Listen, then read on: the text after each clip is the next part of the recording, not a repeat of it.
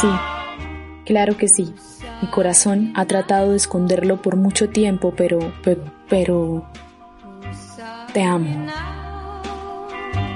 Y corte, terminamos esta escena.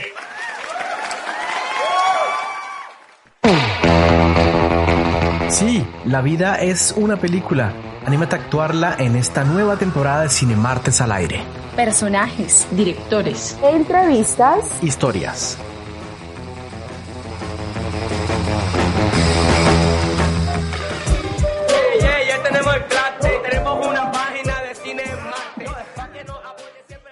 Bienvenidos a Cinemartes al aire, más voces, más historias. Estoy contenta de volver a estar en un episodio más de este, el programa cinéfilo más escuchado de Estación V.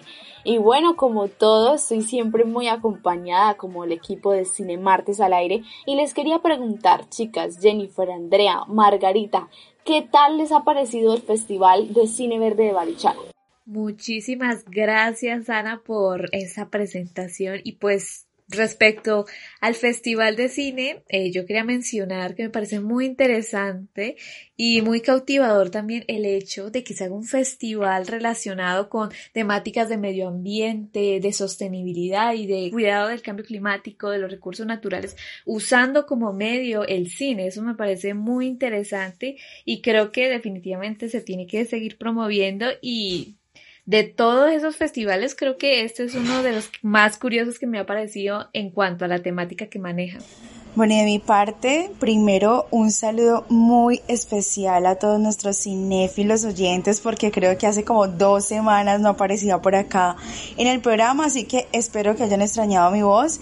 Y por otro lado, en cuanto al, al, festival, a mí me llamó mucho la atención que también tuviera ese festiver que, que era como esa intención de incluir también las series.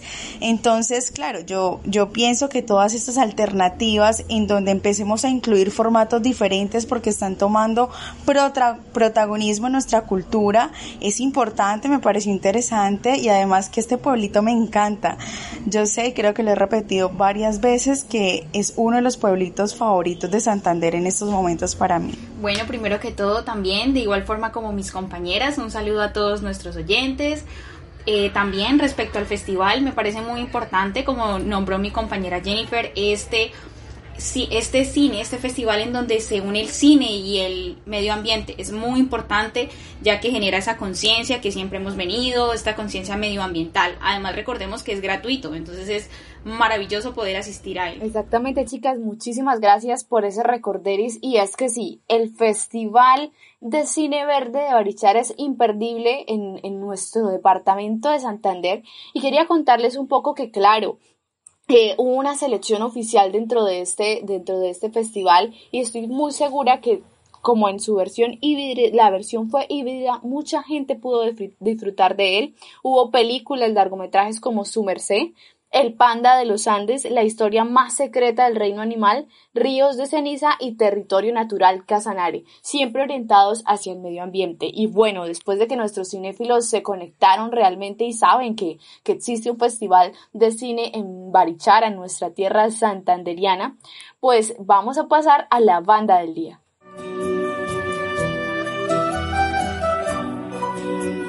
Comencemos con la banda del día.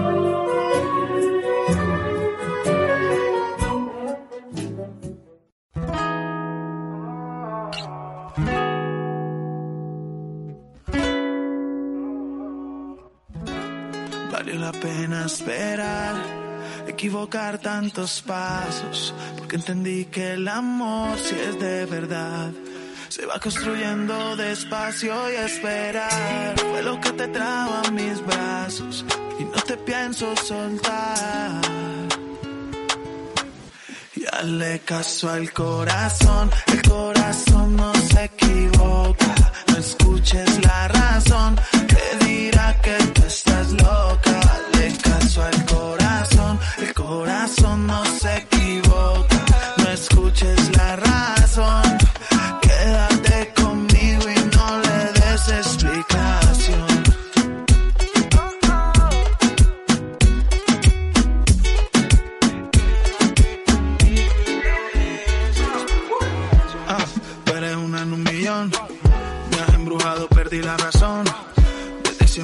tuvimos conexión, que eras tú, me gritaba el corazón, por ti cambió mi suerte.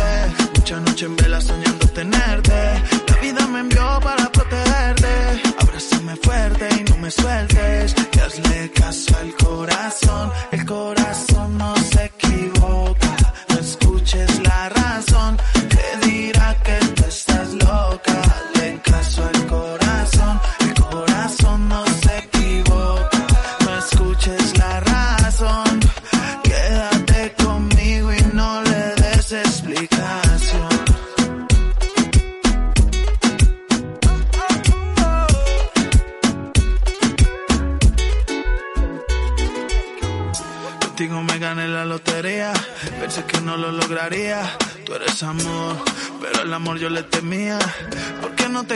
conocía. Más que fue difícil, sé que valió la pena.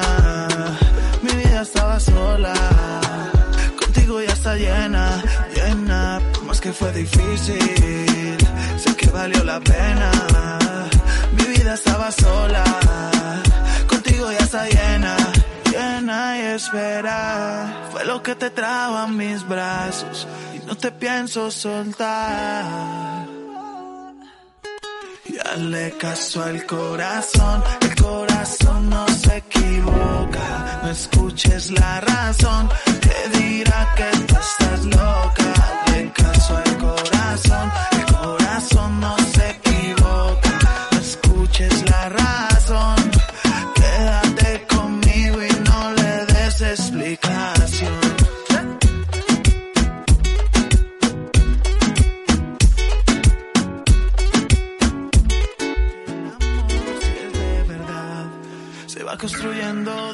Sí, como lo acaban de escuchar, ustedes pues puede que les suene un poquito como raro este tipo de música en Cine Martes al aire, pues sí, aceptamos que nos encanta lo clásico, pero les cuento que aquí en Cine Martes al aire también somos universales, nos gusta todo. Y por eso trajimos esta canción en la que suena nuestro artista Raycon también colombiano, paisa y más, o sea, es- esta canción quedó de perlas también para el mes del amor y la amistad. La canción titulada Loco por voz de Raycon fue la canción eh, auge de él en la, en la película Loco por voz que se estrenó en 2019. No sé si ustedes tienen por ahí en el radar a la película Loco por voz. Anita, claro, y además también para ponernos un poco románticos por el mes del amor y la amistad, me parece una canción demasiado linda que este género puede destacar esa letra tan pura, tan sana, algo muy muy rico para el oído y con un ritmo diferente acá en Cinemartes. No escuches la razón que Claro, es que hay que meterle el ritmo también un poco para que sientan y se conecten con esas historias y esa letra de la canción como lo acabas de decir Andrea. Y bueno, corrijo, Loco por Voz se lanzó en 2020 y estoy segura que este varias personas han escuchado hablar de Laura Londoño, creo que también en la, en la en el mundo de la televisión es muy conocida, pues ella es una de las protagonistas de esta historia con Roberto Urbina, también un actor aquí colombiano, al igual que Laura Londoño, que protagonizan esta película de eso, específicamente de ese amor loco, de, de lo que uno puede llegar a ser por una persona y más sobre todo en un contexto colombiano, con este ritmito así medio de reggaetón y también imaginándonos ese mundo paisa de Medellín y ese, ese encuentro bogotano también, porque la película se trata de eso, de hecho Laura Londoño es ahí la paisa y, y va a Bogotá persiguiendo un sueño y pues por cosas de la vida se encuentra aquí con este señor. Eh, es un cruce de culturas, pero sobre todo quiero que se conecten con esa letra y, ¿por qué no?, dedicársela a uno de sus amores que tienen por ahí en sus mentes o hasta en la vida real.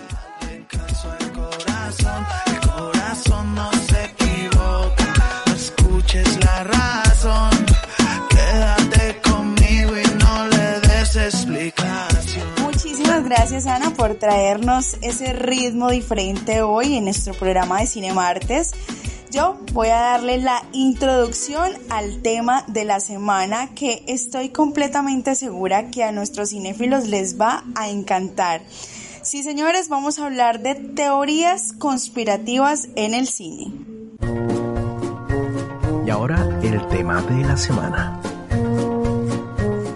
Claro, es que hemos escuchado mucho sobre cosas que le pasan a los actores o esas teorías que surgen a través de cada vez que se hace una película o en cada época del cine.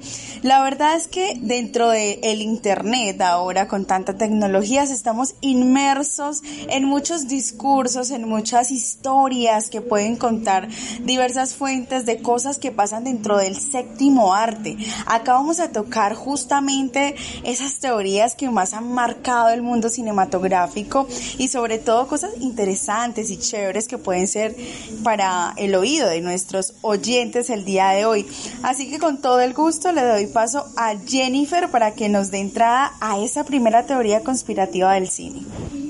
Claro, Andrea, por supuesto. Y es que yo les traía como teorías conspirativas más hacia las películas animadas y películas de, de Disney y Pixar específicamente, porque, a ver, uno como cinéfilo piensa en muchas teorías respecto a esas películas porque primero como que de alguna manera se entrecruzan y uno piensa, no, esto puede suceder en una línea temporal en el mismo universo y justamente muchos eh, fans de esas películas como eh, de Pixar respecto a Toy Story, por ejemplo, han hecho muchas teorías de cómo en Pixar de alguna manera se crea un universo y una línea temporal específica donde de alguna manera como que todos dicen, no, pues aquí en esta línea temporal que nos plantea Pixar, todo comienza con Valiente. Sabemos que esto es como una época más antigua y más como eh, hacia Suecia y de alguna manera buscan como que la bruja de esta película es como que inició este mundo cinematográfico, como que gracias a sus hechizos de alguna manera eh, se pudieron como crear esos monstruos o por ejemplo el mundo de Cars también y también hay otra teoría respecto a esa bruja y es que eh, dicen que ella es Boo la que eh, actuó, bueno actuó no, la que apareció en Monsters Inc. justamente Uy, chicas, muchísimas gracias primero por traer este tema a la, al, al, tema de la semana de Cinemartes al aire porque es que es impresionante. Nosotros en el, en el mundo vivimos siempre, nos guste o no, armando teorías conspirativas. De todas maneras, siempre creemos que alguien nos está escuchando, que alguien nos está viendo, que las cosas no son como nosotros, pues como nos, lo, como nos la demuestran. Y en el cine es clave este aspecto de teorías conspirativas porque eh, parece irreal. O sea, el cine parece un, un, un, espacio irreal, pero se vuelve tan real que hasta le inventamos teorías conspirativas como la que acaba de decir Jennifer. De hecho, que la gente, eh, y esto se volvió viral también con, con, el surgimiento de TikTok, por ejemplo, la gente comenzaba a tomar pantallazos de esos, de esos fragmentos de la película y a encerrar expresamente esos personajes que reincidían en otras películas y armaron todo un universo Pixar, por ejemplo. Yo creo que ahí también está la creatividad. Claro, exacto. Justamente hablando de esas teorías de, del mundo animado, me gustan mucho esas teorías de Pixar donde hablan que algunos personajes salen en otras películas. Por ejemplo, recuerdo mucho que, que cuando salió la eh, Frozen, habían muchos como elementos que habían salido en otras películas y uno de ellos que me llamó mucho la atención es que el barco donde se hunde, eh, el, el, el, barco que se hunde ahí en la película, se hunde donde vive, donde vivía la, la sirenita. También cuando mencionan que los reyes de Frozen iban a la boda de Rapunzel, son momentos del cine que se dan en segundos y que solamente los más fans, los más fieles cinéfilos pueden darse cuenta de esos detalles que aunque puede ser no tan relevantes, puede marcar un transcurso diferente a la historia o pueden conectar historia con historia, haciendo que las películas sin querer queriendo tengan como un, un enlace o algo que los une y que vuelve todo esto un mundo como interesante, además de eso como multiverso donde todo en algún punto llega a conectarse. Exactamente, Andrea. Y es que, claro, uno como cinéfilo ve como esas pisticas que nos, que nos bota como las productoras y uno dice como que, wow, esto puede estar conectado con aquello. Y respecto a lo que decía Andrea, también había una teoría que decía, o incluso ahí mismo en la película se ve, y es como Rapunzel llega a la coronación de Elsa. Y uno se pregunta, bueno, pero ¿qué está pasando aquí? Puede que la teoría sea cierta. Y otra cosa que también decían era eh, que, por ejemplo, los papás de Elsa, de ellos que se perdieron allá en el mar, pues pudieron terminar siendo los papás de, eh, de Tarzán, justamente porque terminaron como en la selva y bueno, al final pues los terminan matando ellos también, pero eso es lo que decían. Y de, y es que esto es como un hilo porque vean, en Tarzán eh, Jane que es la protagonista también dicen que es como la hija de la bella y la bestia. ¿Por qué? Porque ella de alguna manera tiene como una apariencia física muy parecida a Bella y también algo muy interesante es que se puede ver un juego de té que es exactamente el mismo juego de té que se ve en la bella y la bestia. Wow, sí. Jennifer, y, otro que me parece muy importante y lo traigo porque es una de mis películas favoritas, que es Monster Inc. Creo que ha sido una película que ha marcado la infancia de muchos de nosotros en nuestra generación. Y es que Aladdin, que es una película claramente más antigua que Monster Inc., Dicen que en el momento donde él va a sacar como lo de la lámpara aparece una figura muy parecida al protagonista de Monster Inc. tallado como en madera. Entonces es muy interesante exactamente eso, cómo se puede unir o cómo un personaje que salió tres segundos en una película puede convertirse en el protagonista de las películas venideras. Entonces claro, este maravilloso mundo del cine nos deja todos esos cabos sueltos para que nosotros como como cinéfilos los vayamos armando.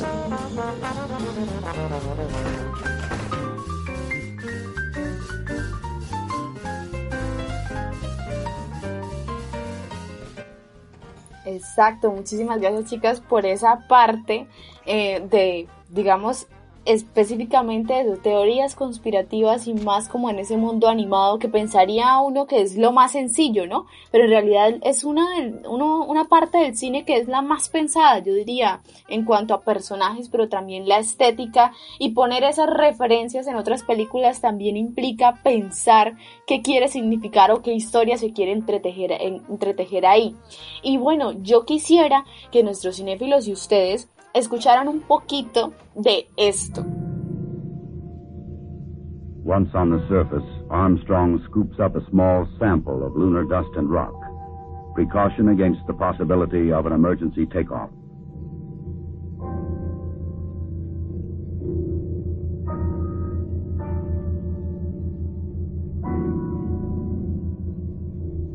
According to plan, astronaut Aldrin now descends from the Eagle. He and his equipment would weigh 383 pounds on Earth. Here, they weigh about 66 pounds.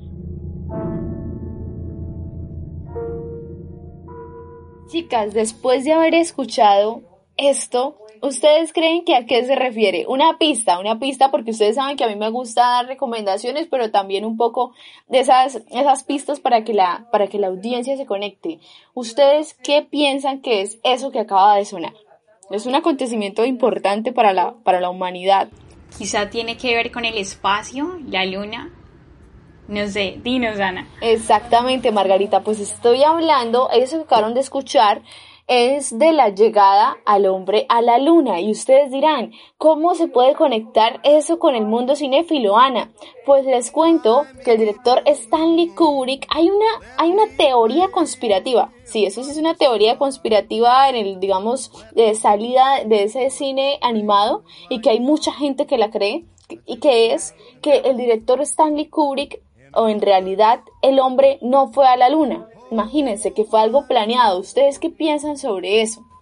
Uy, no sé, yo creo que esa es una de las teorías más delicadas que existen dentro del cine porque creo que acá hay muchos intereses políticos, sociales, incluso de manipulación ante la sociedad porque digamos que el hecho o el acontecimiento del viaje a la luna marca una pauta, marca un antes y un después del mundo.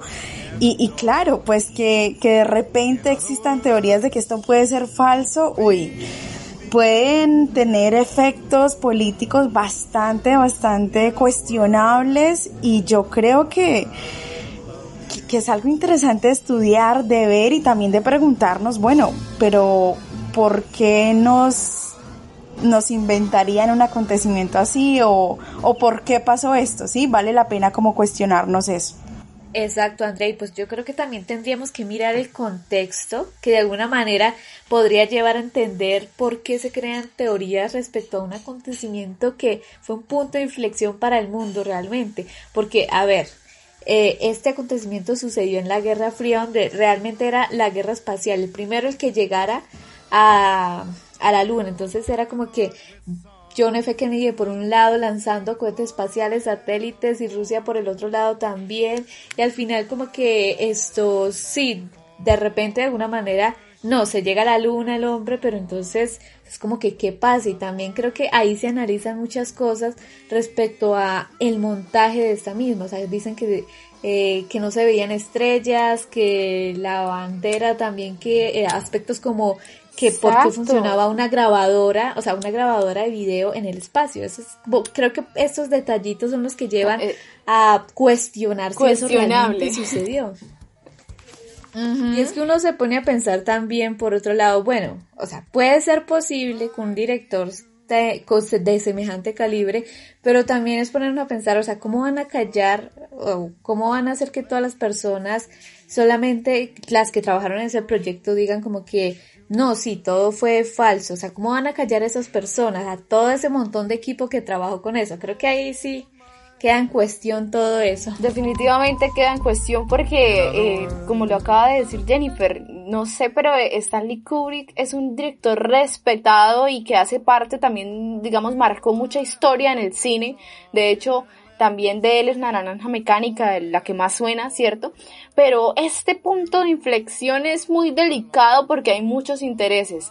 Y bueno, chicas, no sé qué más quieren agregar aquí en esta en este episodio de teorías conspirativas. Bueno, Ana, pues hablando de cosas delicadas dentro del mundo cinematográfico, yo tengo un acontecimiento que no pasa directamente en el cine, sino que es esos discursos implícitos que se dan, por ejemplo, con los actores, que son factores y obviamente personas fundamentales para que sea el séptimo arte.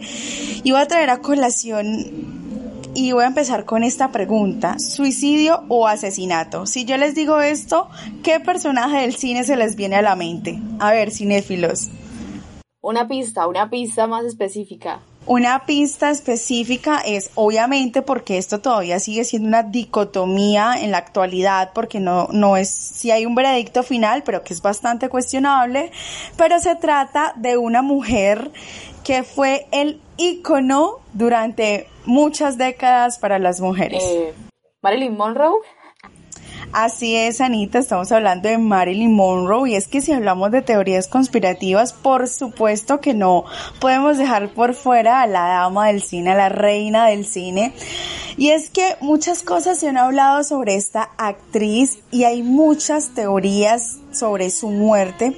Y una de ellas que me llamó bastante la atención porque claro, la, el, el comunicado oficial dice que ella se suicidó y que ya había tenido varios episodios en los que lo había intentado por sus cuadros depresivos y todas estas cosas que, que también podríamos hablar de eso en otro programa.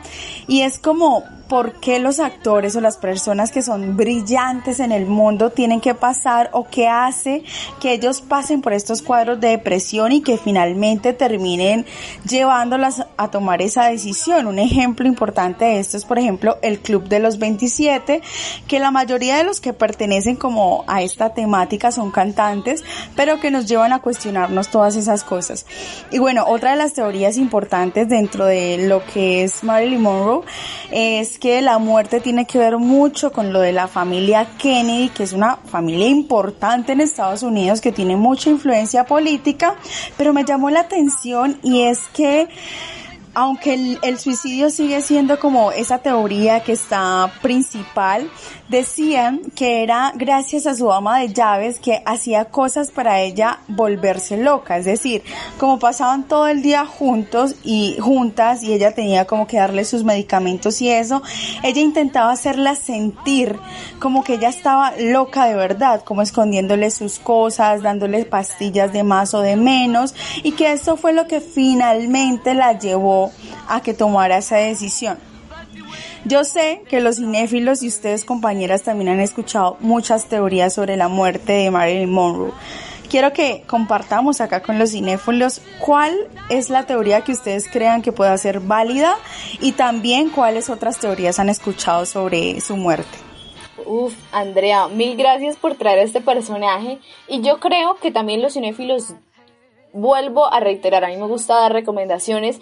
Y hubo una temporada de Discovery eh, en la que pasaban precisamente eso, esas teorías conspirativas de esos personajes que admiramos tanto y que fueron en, eh, que estuvieron en la cúspide de la fama en el mundo. Y uno de esos que me alcancé a ver específicamente fue el de Marilyn.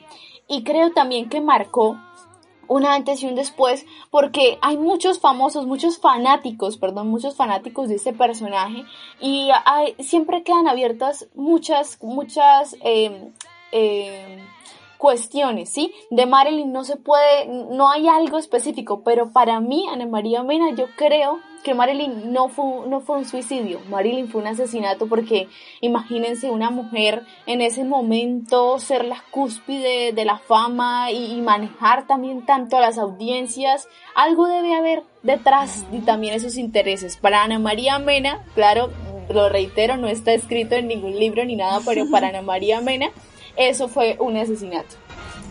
Uy, Ana, y es que eso que dices de verdad que me pone la piel de gallina porque ahorita justo que estábamos hablando sobre el viaje a la luna, estaba leyendo una de las teorías que existen dentro de este tema y era que ella sabía tanto sobre la falsedad de ese acontecimiento que su saber más fue lo que hizo que la asesinaran. Entonces, claro, acá estamos hablando de, de cosas, suponiendo cosas, porque no hay nada como que está escrito como lo dice Ana.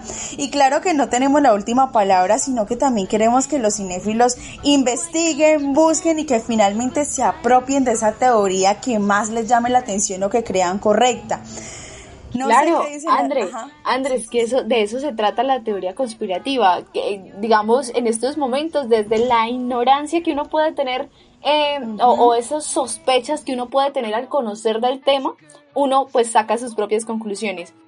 Así es, ahora mi querida Jennifer, cuéntanos, ¿tú qué has escuchado sobre la muerte de Marilyn Monroe? Porque igual no es como que uno tenga que hacer una super investigación para saber cosas sobre esta mujer, sino que es tan famosa y es tan ícono todavía que se escucharon muchas cosas sin necesidad de buscarlas, sino que de repente uno escucha que la familia está hablando sobre eso o en un programa o en televisión. No, pues Andrea, yo también he escuchado bastante de este tema, incluso yo había visto un video que hablaba justamente de estas pistas o de estos eh, como puntos específicos que nos llevaban a pensar, no, o sea, esto no puede ser un simple suicidio. Como decía Ana, ¿cómo es que está en la cúspide de su carrera profesional y de un momento a otro termine muerta por simplemente un suicidio. No, definitivamente hay muchas implicaciones tanto políticas, porque sí, ella estaba rodeada de personajes muy importantes y definitivamente hay un contexto y hay algo detrás que no se nos ha dicho, no se nos ha revelado, pero definitivamente nos lleva a pensar que esto, un simple suicidio, no es.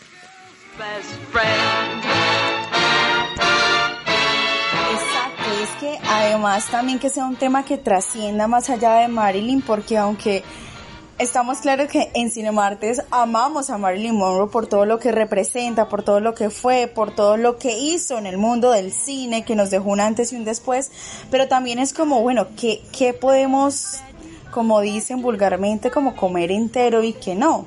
¿Sí? ¿Qué, ¿Qué, podemos investigar? ¿De qué podemos apropiarnos? ¿De qué fuentes podemos tomar información? Y otro caso que no quiero que pasemos desapercibido y que quiero que lo tocamos acá rapidito y es Jared Leto.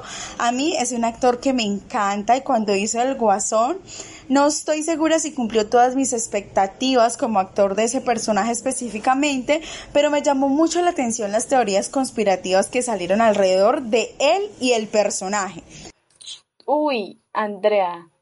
O sea, ese también es un punto que sí o sí, aquí rapidito, pero no nos podemos ir sin tocarlo en, en este tema, porque yo creo que la película, o es más, el personaje del guasón ha tenido miles de teorías conspirativas y cada vez que estrenan una, una nueva, así sea de Batman, por ejemplo, en la que no necesariamente esté él como protagonista, siempre está ahí, siempre está ahí ese nombre, ¿no? La gente siempre es muy creativa con eso. Sí, es muy creativa, chistosa y además a mí a la que más me llamaba la atención era una donde decían que Jared Leto para meterse y sumergirse totalmente en el personaje que se estaba volviendo loco y le había enviado a una de sus compañeras de, de escena una rata muerta con una carta que decía cosas rarísimas y esa teoría fue muy popular en internet por oh mucho tiempo hasta que el mismo Jared Leto tuvo que salir a desmentir. Lo desmintió. Claro, dijo que esto era completamente incierto, que lo único que había mandado eran unos rollos de canela veganos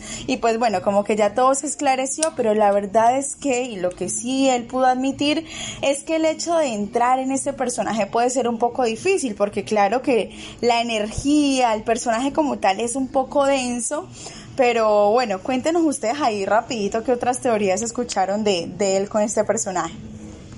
Eh, bueno, Andrea, pues específicamente de él no, pero en la última película del Guasón, que fue tan afamada también y que de hecho me encantó, este, también eh, se tejen un montón de teorías en torno a ese personaje, ¿no? E, eso también es la creatividad del cine, un personaje que es irreal y comienza la gente a darle tanta importancia que genera teorías conspirativas. De hecho, hubo teorías en las que otra vez reincidían en que Joaquín Phoenix se iba a volver loco o hasta chicas, imagínense, una teoría que decía que Joaquín Phoenix no alcanzaría a recibir el Oscar por esa, por esa película porque iba a morir como en algún momento pasó, o sea, la gente tiene una creatividad impresionante y creo que esto nos queda de este tema de la semana en Cinemartes UPB. Y pues también los invito a nuestros cinéfilos que nos digan por ahí esas teorías conspirativas o piensen un poco en esas teorías conspirativas que no nos dejan dormir. Y los dejo escuchando la voz de la poderosa, afamada Marilyn Monroe y piensen en esa teoría. La canción titulada I Want Be Love Be You. I wanna be loved by you, just you. nobody else but you. I wanna be loved by you alone. Boop boop doo. I wanna be kissed by you, just you, nobody else but you. I wanna be kissed by you alone. I couldn't aspire to anything higher than to feel the desire to make you my own. Ay, no me pausen la peli, porfa. Tranquila, don't worry. Estás escuchando Cinemartes al aire y aquí nadie se detiene.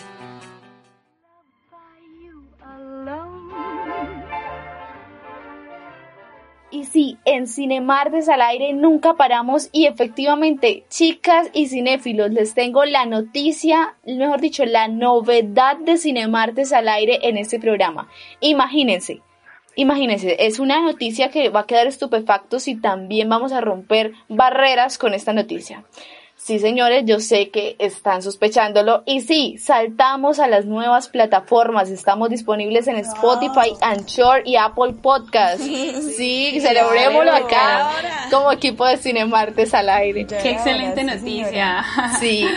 Y bueno, claro, porque nuestra comunidad de Cinemartes al aire ha crecido mucho y por eso los invito a que nos sigan en Instagram en arroba cinemartesupb, en Facebook como cinemartesupb, en iTunes como Cinemartes al aire y ahora a mucho orgullo que nos escuchen en Spotify y Anchor. Todos nuestros episodios podrán encontrarlos allí. Mil gracias por esa fidelidad que han tenido con el programa y que hace posible estos cambios a esas plataformas que claramente nos van a traer muchos más cinéfilos. This is from me to you, doll. Beat it, Buster. Never mind leaving your door open. I got a pass key.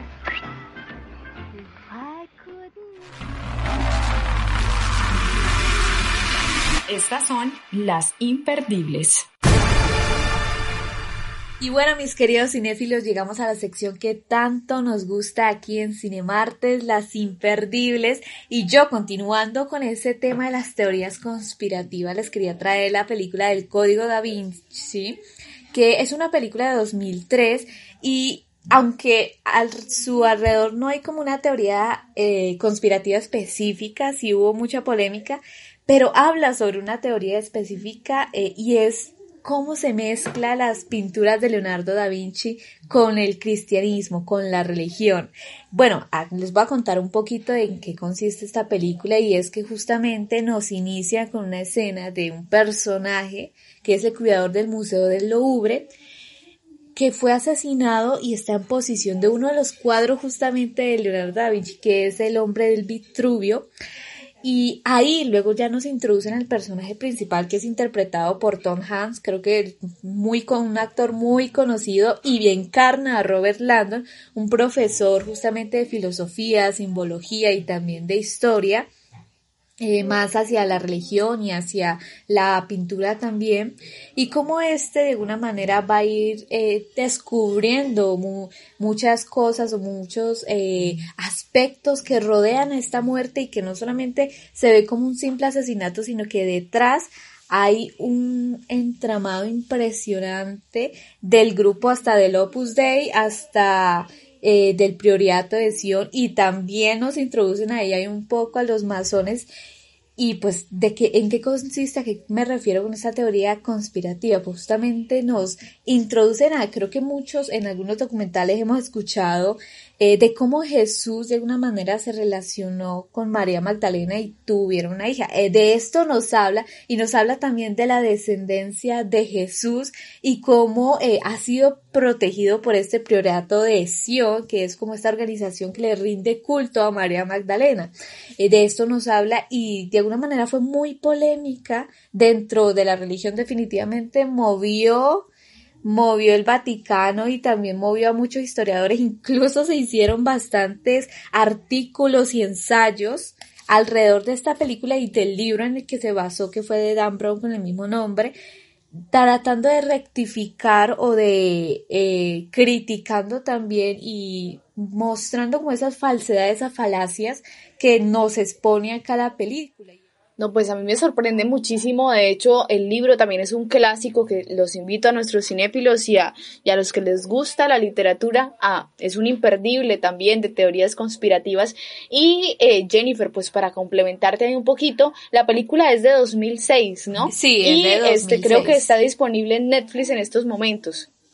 Exactamente, es una película dirigida por Ron Howard y eh, pues sí, está como dije disponible en Netflix. Entonces pues para que se encanten un poco más y se cautiven a ver esta película y pues también a cuestionarse qué es lo que pasa en la historia real, los invito a que escuchen el tráiler de esta película.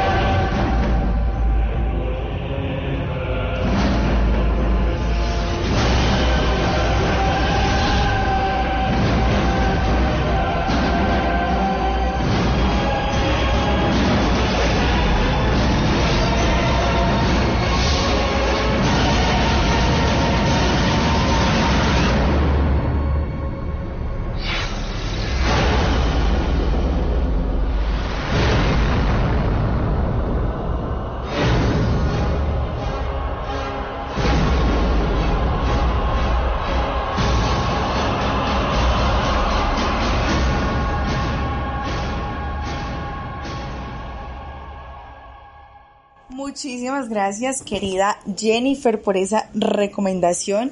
Yo traigo un panorama totalmente distinto y es una película acta para toda la familia de drama, comedia y me encanta porque es nueva, está en este momento en cartelera, así que a nuestros cinéfilos que, tanta que tanto aman esta sección, para que vayan este, esta misma semana a cine, me hacen el favor.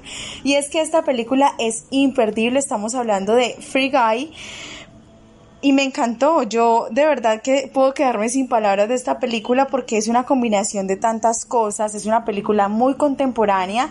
Se trata sobre un, un multiverso de un juego donde la inteligente la inteligencia artificial de quienes adornan el juego que llaman NPCs dentro, dentro de esta historia, que no son jugadores como tal del mundo real, sino quienes acompañan, digamos que decoran de alguna manera el juego, hacen parte del paisaje tienen inteligencia artificial tan real que ellos piensan que son reales.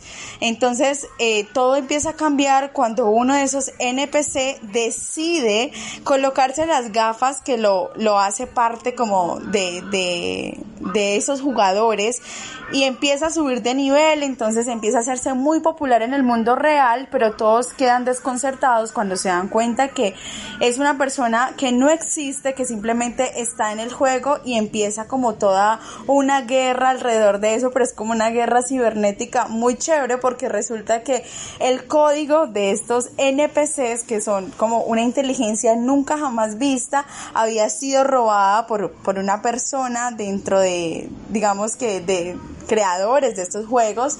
Entonces empieza como una lucha entre ellos, también se enamoran, entonces es algo súper lindo porque tiene mucho que ver con lo digital, pero también como con las cosas que nos mueven en la vida real. Entonces, para no hacerles tanto spoiler y para que vayan a cine esta semana y se la vean, quiero decirles solamente dos cosas. De la película aprende uno. Uno, que el amor puede hacer sentir vivo a cualquier persona. Y dos, que la amistad es lo más importante. Entonces, con esto espero haberlos motivado para que vayan a verse este espectáculo de película. Y además de esto, tiene un elenco imperdible y para eso le voy a dar paso a mi querida Ana porque yo sé que ella ama al protagonista, así que Ana, cuéntanos. Claro, Andreita, es que quién no ama a Ryan Reynolds. Díganme, díganme quién no con semejante galán que nos ha presentado y de hecho también como habíamos hablado, e, este señor no le pasan los años. Déjeme decirle que sigue siendo el mismo galán que conocí hace como 10 años en otras películas. Y también en esta película también está actúa eh, Taika Waititi, un director que realmente conocimos muchísimo con la película Rabbit, que también se hizo muy famosa, pero bueno, volvamos a ese galán, claro que sin, sin desestimar ese Taika Waititi, porque también tiene talento siendo un director, pero Ryan Reynolds no lo cambio por nada, definitivamente una imperdible. Gracias Andreita por traerme ese galán de nuevo y claro, me la voy a ver. No, y es que además de eso, em, dos cosas. Uno, que bueno, Ryan Reynolds está como quiere y que además de eso, yo tengo 21 años y siento que envejezco, pero ese señor sigue igualito. Y dos, y otro actor que no quiero que pasemos desapercibidos para que vayan y la vean y es Lil Rel. ¿Quién no ama al Lil, al Lil Rel? Hágame el favor, ese señor es un espectáculo en el cine y tenemos que verlo. Y a propósito de Taika Waititi, quiero decir sobre él que el papel que cumple dentro de la película es un poco malvado, pero es un malvado chistoso. Entonces, definitivamente es algo que uno no se puede perder y para que la cereza del pastel. Es una película futurista combinada con muchos factores que nos hacen, que nos hacen sentir y ser unos buenos seres humanos. Así que espero que se la vean y nos comenten en nuestras redes sociales qué tal les pareció y aquí les dejo el tráiler. Me llamo Guy. El domingo será caluroso y soleado con algunos tiroteos dispersos. Y vivo en el paraíso. Tengo un mejor amigo. Es la taza de café más sabrosa de todas. Típica mañana de lunes, ¿no? ¿No lo dijiste, Guy? Sí. Y trabajo en el banco. ¡A ver, los quiero a todos en el suelo! Creí tener todo lo que necesitaba. Pero luego la conocí. A ver, los quiero a todos en el suelo. A todos menos a ti. ¿Qué?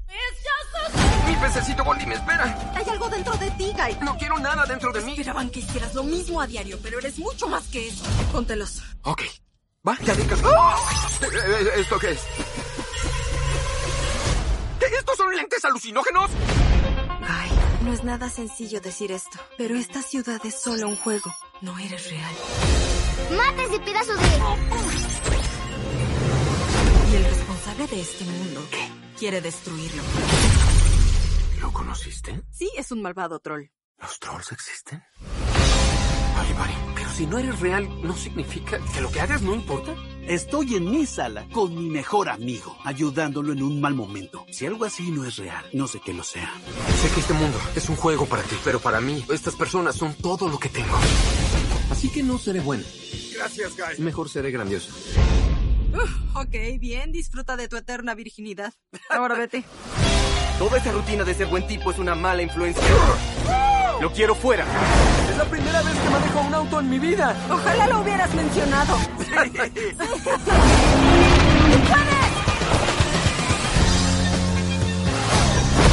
Eso me dolió, Millie. Podemos salvar nuestro mundo. ¡Hay que pelear! ¡Juntos! Ni siquiera sé qué está pasando aquí, pero sentí bonito. ¡Se te acabó el tiempo, cajero!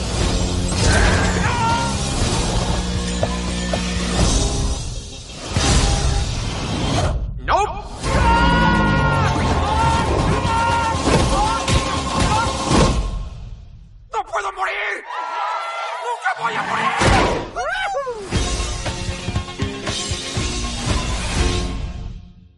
Claro que sí, Andrea. Muchas gracias. Así también Jennifer, Ana, por estas aportaciones y claro que sí, imperdibles.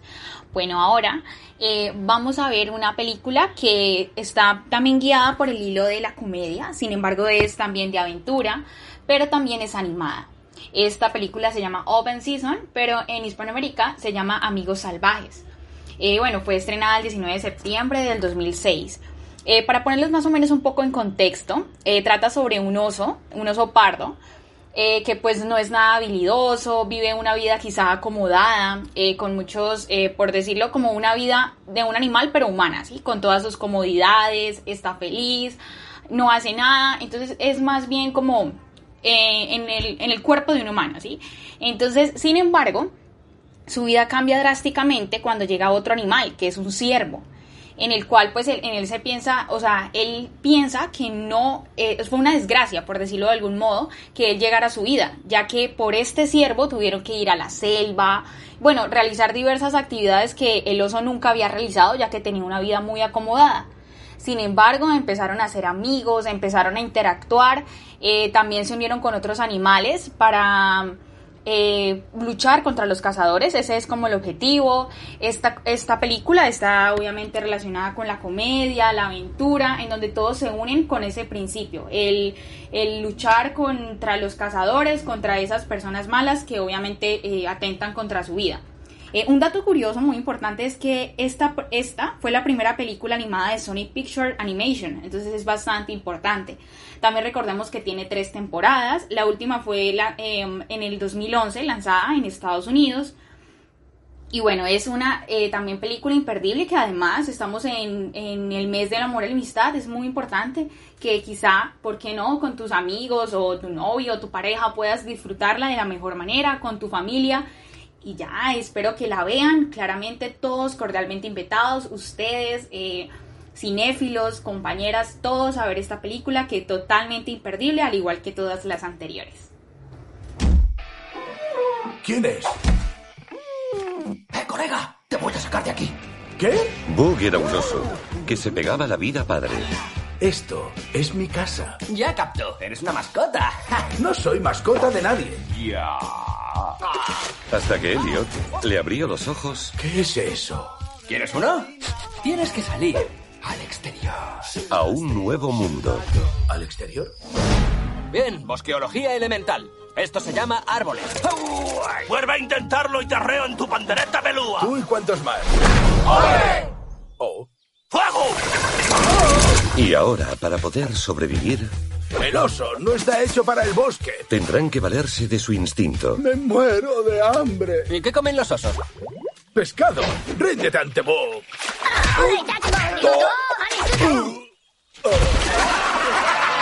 Han llegado los cazadores. ¿Cazadores? ¿Eh? Un oso y un ciervo trabajando juntos. ¡Bug, no sigas! Oh, qué desastre. La temporada está cambiando. ¡Es temporada de caza!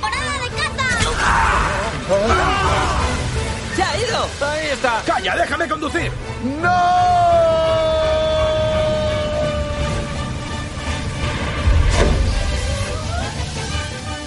Y dos impensables amigos están a punto de hacerse La naturaleza manda de nuevo.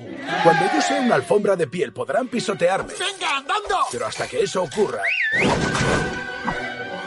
No me rendiré sin pelear. ¡Esto va a ser la monda! ¡A la cara! ¡Ya fue nuestro! Eh, coronel, ¿ese no es su camión? ¡Qué mal rollito! colegas en el bosque. ¡Venga, señoras, apestando!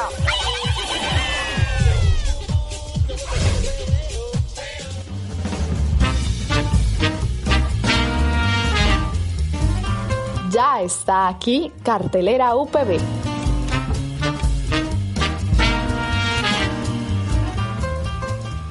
Bueno, ahora a nuestros cinéfilos llegamos a nuestro espacio y es Cartelera UPB. Muy importante y muy, muy, muy amada por nuestros cinéfilos. Cuéntanos, Ana, ¿qué tienes para nosotros?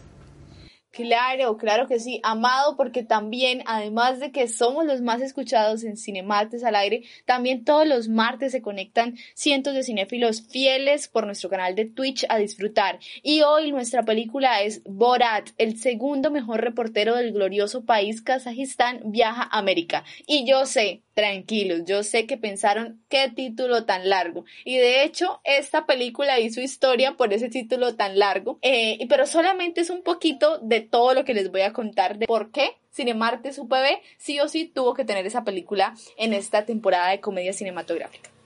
Pues les cuento que Borat, el segundo mejor reportero, eh, se estrenó en 2006 y es una película de un poquito de esa comedia crítica, más bien, no tanto así como Chaplin, porque hay gente que de pronto los clásicos le pueden, le pueden aturdir un poquito, no, sino un poco más contemporánea, de cómo una persona así de, de, de Medio Oriente llega a un país como Estados Unidos y empieza sin querer a burlarse un poco de esas costumbres capitalistas, de ese tipo de cosas que suceden en América del Norte y que él no asimila y que pues claramente eso es lo chistoso de la película. Para 2006 eso fue un boom y les hablo también que el director de esa película es Larry Charles, que hizo historia también además de ser un escritor, director y productor estadounidense.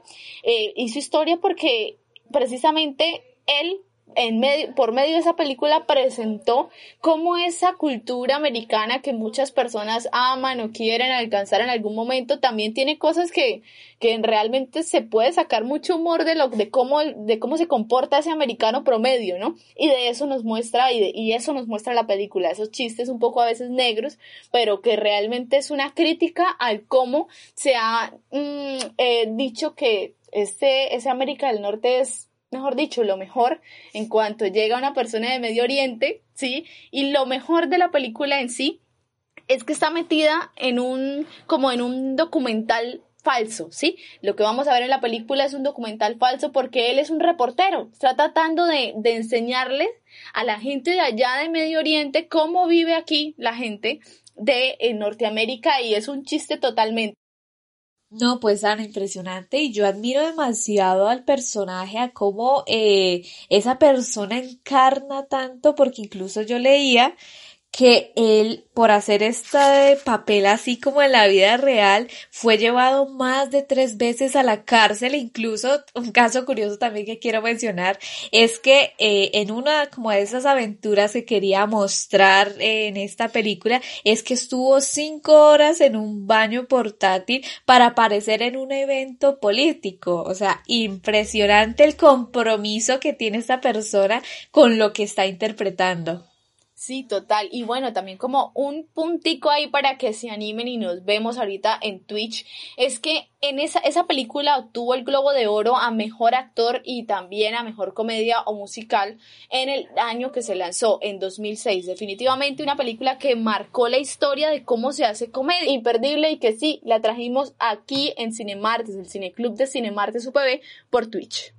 Bueno, Ana, muchas gracias por tu recomendación. Eh, muchas gracias a todos nuestros oyentes que nos sintonizan en este momento, por ser siempre fieles y estar junto a nosotros, escuchándonos, por participar también de igual forma. Eh, nada, gracias compañeras por darnos estas recomendaciones definitivamente imperdibles. Tenemos que verlas, debemos verlas porque cada película trae su enseñanza, su moraleja, no solo para el momento, sino para nuestra vida. Eh, Muchísimas gracias a todas a ustedes. De igual forma, eh, claro que sí, les recordamos a nuestros oyentes seguirnos en nuestras redes sociales, siempre estar activos, participar, porque nosotros siempre también estamos pendientes de ustedes.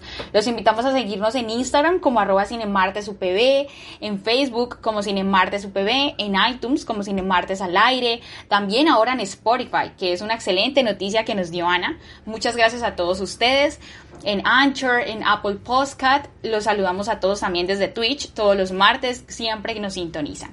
Muchísimas gracias Margarita y vuelvo a meter la cucharada aquí por eso importante porque quiero que se enteren de que nosotros desde Cinemartes UPB también estamos liderando el primer festival del cortometraje cinematográfico UPB que además va a estar acompañado de un taller de cómo contar historias cortas. Así que tú, querido cinéfilo, el que estás escuchando esto, pues tienes una idea en la mente desde hace mucho tiempo y eres amante al cine, pero no sabes cómo, cómo ponerla en práctica, este es el momento. El próximo 22 de septiembre nos vemos muy puntuales a las 2 de la tarde por nuestro canal de Twitch. Recuerda que tu vida es una película. No te dejes, quitar, el protagonismo.